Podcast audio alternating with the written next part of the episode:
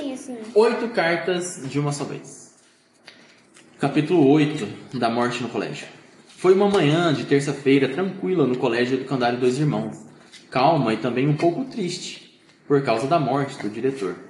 Em consequência da notícia inicialmente divulgada de que o velório aconteceria no salão nobre da escola, vários arranjos de flores enviados por pais de alunos, professores, amigos e familiares do falecido foram encaminhados para lá e acabaram colocados no gabinete de Moacir Portela, ao lado de mensagens de condolências e telegramas recebidos ao longo do dia anterior. Dona Dilma, a coordenadora do período da manhã e, a pessoa mais poderosa na escola depois do diretor. Quem é a Dona Dilma da Maple Bear? A esposa do Lula. Não, quem é a Dona Dilma na Maple Bear? Ó, Dona A minha Dilma. Dona Dilma, a coordenadora do período da manhã Dona. e pessoa mais poderosa na. Adriana. Miss. Miss Adriana. A Miss Adriana é a dona da escola. A Miss Adriana é a dona. Quem é a coordenadora do. Quem é a coordenadora do período da manhã? Ai, sei lá. Não é a Miss Diane, não?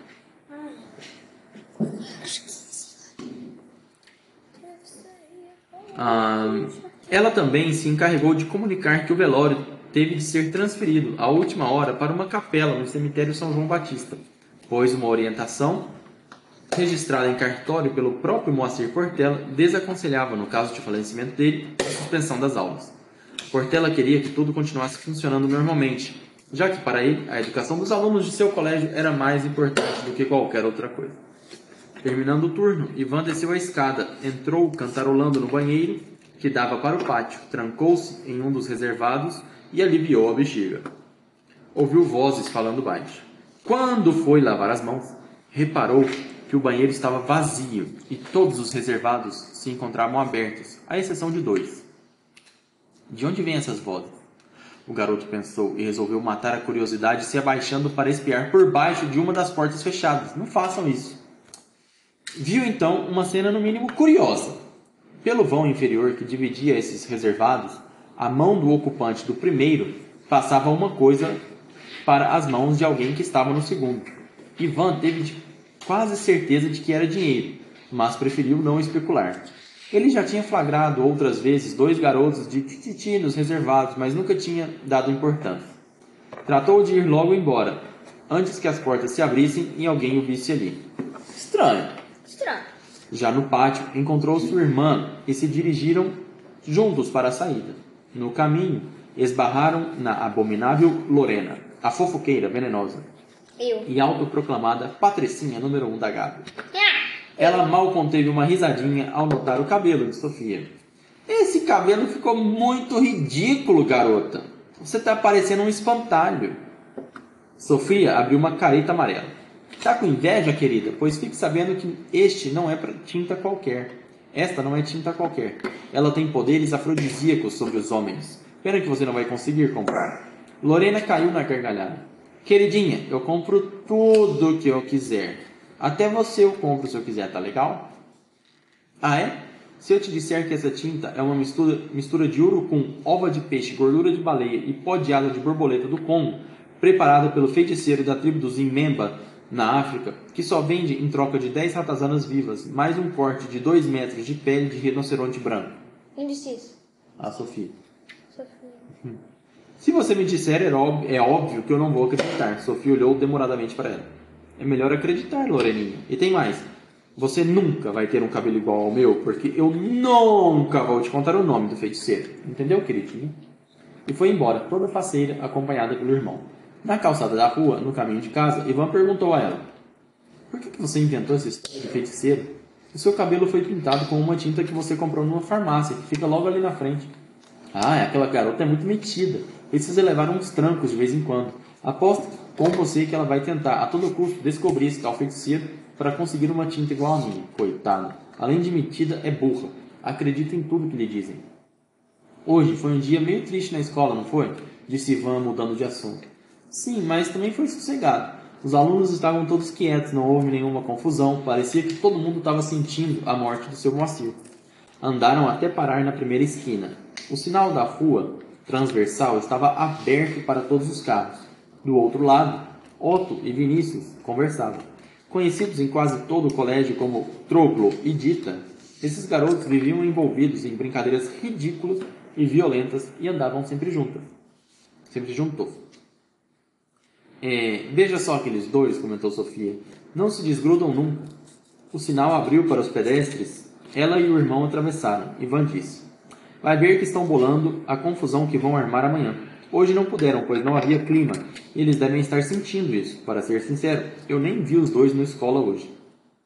Chegando à rua dos Oitis, mal entraram em casa e a primeira coisa que ouviram foi a voz alta e empolgada do tio Fausto vinda lá do escritório. Ele declamava com vigor mais um texto num idioma antigo. Dessa vez o idioma era o grego. Vou tentar ler o grego. Hosper toinum gramen disha tetmenen. Entendeu? Não era, por certo, nenhuma homenagem à prima Carola, uma fã assumida dessa língua. Sofia subiu para o quarto, enquanto Ivan foi lavar as mãos no pequeno lavabo ao lado da sala de jantar. Ao sair, ele topou com Ruth, que lhe disse, enquanto arrumava a mesa para o almoço. Seu tio pediu para você ir falar com ele assim que chegasse. Ivan agradeceu o recado e foi em direção ao escritório. Bateu na porta e ninguém respondeu. Tio Fausto parecia ficar surdo quando se punha a declamar daquela maneira.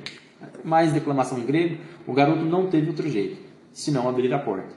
E caia tio Fausto parou subitamente de falar e ficou os olhos na direção do sobrinho.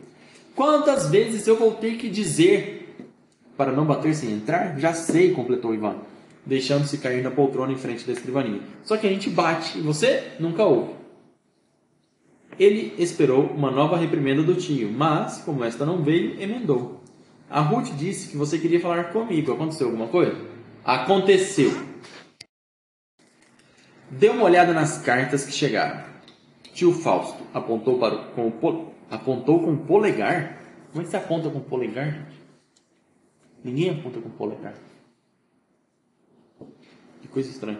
Você. Tio Fausto Preso, apontou. em nome da lei. Já jogou esse jogo? Que jogo? Preso em nome da lei?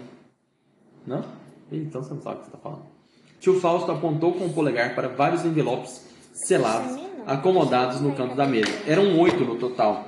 Ivan sentiu um arrepio de pânico na espinha, percebendo na hora do que se tratava, mas procurou disfarçar. Não queria acreditar no que seus pensamentos estavam sugerindo. Encontrei-as faz uma hora na caixa de correspondência. São para você, não são? O garoto conferiu o endereço de postagem de cada um deles e disse, irônico: Aqui está escrito o destinatário, Ivan Seabra, Rua dos Oitis, blá blá blá blá blá blá. Ivan Seabra sou eu. Rua dos Oitis é o endereço dessa casa. Gávea é este bairro, que fica no Rio de Janeiro, que por acaso também é esta cidade. Não sei o que fez você imaginar que essas cartas sejam para mim. Não é hora de brincadeiras, Ivan. São oito cartas iguais, sem remetente. Será que você não é inteligente o bastante para imaginar o que tem dentro delas? O garoto soltou o ar dos pulmões com força, entregando os pontos. Uma ameaça, parecida com as outras. Exatamente. Fiquei preocupado quando encontrei as cartas e acabei abrindo uma delas para saber se continha mesmo uma ameaça. Tio Fausto fez uma pausa, meio constrangido, e acrescentou: Sei que isso não se faz, que não se deve ler a correspondência dos outros, e peço que me desculpe por isso. O tio estendeu o envelope aberto para o sobrinho, que, a- que o apanhou, relutante. O que, que é relutante? Não assustado? Assustado. pô- Não, bravo não. Ah, Com um pouquinho de medo. Sabe? Com um pouquinho de. Ai, será que eu devo pegar essa, essa carta ou não? Ele tremeu por dentro ao desdobrar e ler o papel eh, que havia dentro. Este é o meu último aviso. Suma de uma vez por todas e não se atreva a contar o que viu naquele dia. Se até amanhã você continuar na cidade, você continuar na cidade, o seu destino será mais trágico do que o do Moacir Portela. Está na hora de você deixar de ser um enxerido e dedo duro. O que ele fez? Eu acho que nem ele sabe.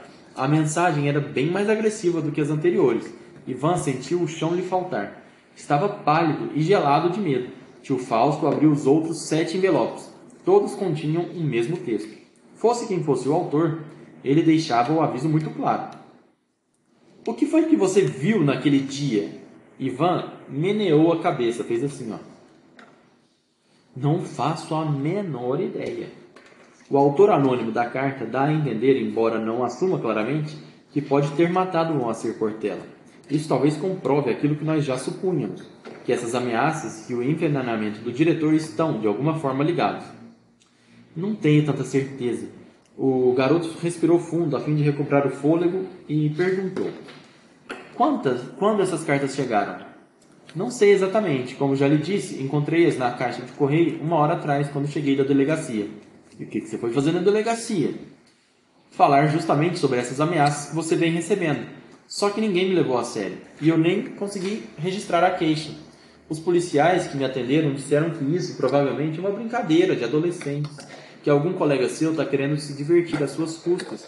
E que nada indica que esses bilhetes tenham alguma coisa a ver com a morte do diretor. Pelo visto, vamos ter de investigar por conta própria. Naquele instante, Sofia apareceu no escritório. Tinha prendido uma, a cabeleira vermelha num rabo de cavalo e trocado de roupa, colocando uma camiseta Baby Look. Oi! Camiseta Baby Look, nunca viu? É uma, tem, um, tem uma manga um pouco mais curtinha. Mulher que usa, homem não usa. Pergunta pra sua mãe, mãe, qual é a camiseta Baby Look? Ah, tá. Oi, tio. Estava trabalhando na história definitiva da civilização? Estava, mas agora tenho um problema sério. Seu irmão recebeu novamente aquelas ameaças. Dessa vez foram oito. A coisa tá ficando séria. A garota pegou uma das cartas e leu. Sentiu um nó no estômago. Agora o autor das ameaças estava pegando pesado. Será que isso é coisa da prima Carola? Ela indagou. Por causa do que aconteceu ontem? Eu também pensei nisso, disse Ivan. A prima deve ter ficado uma onça por eu ter destruído a estatueta do Platão. Ela reverencia aquele filósofo como se fosse um santo. Reza para ele todos os dias. Carola quer encontrar os manuscritos de qualquer jeito e acha que o espírito de Platão vai ajudá-la. No quarto onde ela me prendeu tinha uma porção de livros. Todos, sem exceção, falavam de Atlântida ou de Platão. Suspeitamos da prima, mas não temos certeza disso, tio. Só que essa história de mensagens anônimas já foi longe demais. Preciso descobrir quem está fazendo isso. Como? perguntou Sofia. Tio Fausto se recostou na cadeira, suspirando fundo. Ainda não sei. Ivan levantou uma sobrancelha. Tio, você disse agora há pouco que tudo indica que as cartas e a morte do seu Moacir podem ter alguma relação, não disse? Se é assim, se descobrirmos quem é o assassino, existe uma chance de encontrarmos também o autor dessas cartas, e assim podemos desvendar os motivos dessas ameaças. Certo, mas de que maneira faremos isso? Indagou, indagou tio. Não deve ser fácil encontrar um assassino hábil e calculista que envenena uma pera para matar sua vítima. É, isso é verdade, mas deve existir um caminho para se chegar até ele, ou ela. E um bom começo seria investigar a vida do seu Moacir. Ele não foi envenenado à toa. O diretor devia saber alguma coisa que interessava ao assassino. Ou então, sabia de alguma coisa que o assassino não queria que ninguém soubesse. O paradeiro dos manuscritos de Éfeso, por exemplo, especulou Sofia. O garoto coçou a testa. Quem coça a testa? Sim. Já coçou a testa? Acho que esse, esse autor se confundiu. Queria falar que coçou a cabeça, né? Sei lá. Ou talvez alguma outra coisa de que a gente nem faça ideia. No gabinete do seu Moacir deve haver pistas que levem a uma solução. Tio Fausto olhou demoradamente para o sobrinho antes de perguntar. Estou olhando demoradamente para as meninas, porque ninguém está vendo. Você não está sugerindo que nós entremos lá para procurar por essas pistas, está? Ivan olhou marotamente para o tio, encolheu-se na cadeira e respondeu, quase num murmúrio. Por que não, tio? Porque isso seria uma maluquice sem tamanho, berrou o tio. Maior do que aquela sua ideia de jirico de se enfiar ontem na casa da prima Carola para perguntar se ela tinha matado o diretor por causa dos manuscritos de Éfeso. Você já imaginou se alguém nos flagra entrando no gabinete do Moacir? O que, que vão pensar? No mínimo, que fomos nós que o envenenamos, que decidimos voltar lá para pagar os vestígios e surrupiar provas contra nós, deduziu Sofia. Ivan detestou aquela resposta. Nada contra a sua irmã se opor à ideia, mas pelo menos ela podia ficar calada. Mas ninguém precisa saber, gente. Isso nunca é um bom argumento. Argumentou Ivan. Nós vamos à noite quando a escola fica vazia. Nem vigia noturno tem lá, eu sei disso. Supondo, de leve, que eu, numa hipótese muito remota, concorde com essa proposta absurda e ensandecida, disse o tio Fausto gesticulando muito. Como nós faríamos para entrar numa escola fechada? Pulando de paraquedas? Não, pulando o muro. Pulando o muro, sei. E na sala do diretor, como iríamos entrar? Afinal, imagino que ela fique trancada durante a noite. E além do mais, a polícia deve tê-la isolado por causa das investigações. Nem uma coisa, nem outra. Desde hoje cedo, o gabinete do seu Moacir está entulhado de flores, enviados por amigos, professores, funcionários da escola e pais de alunos, que pensaram que o velório aconteceria lá. Os vasos não couberam no gabinete e acabaram ocupando também a sala do secretário. Mesmo que quisesse, ninguém conseguiria fechar as portas com todas aquelas flores, nem a polícia. Só vamos precisar entrar no prédio, e uma vez lá dentro, teremos acesso livre a toda parte. Existem várias janelas das salas de aula do térreo que não fecham direito, porque as fechaduras e dobradiças estão enferrujadas ou com defeito. Ou seja, entrar na escola não vai ser um problema tão grande assim. Tio Fausto desviou os olhos para os envelopes abertos com as ameaças recebidas por Ivan. Não era hora de se acovardar. A segurança do seu sobrinho estava em jogo. Um maluco estava mandando aquelas cartas. E se ele já tinha feito uma vítima, uma vítima fatal, nada garantia que não faria a segunda. Bem, o tio pigarreou. Se você nos garante que não encontraremos nenhum obstáculo, é um caso a ser pensado. Sofia levou a mão ao rosto. Não estava acreditando que o tio iria concordar com aquela ideia sem pé nem cabeça. E o pior é que, assim como aconteceu no incidente na casa da prima Carola, mais uma vez ela acabaria sendo arrastada junto, quer quisesse, quer não. Fim do capítulo 8.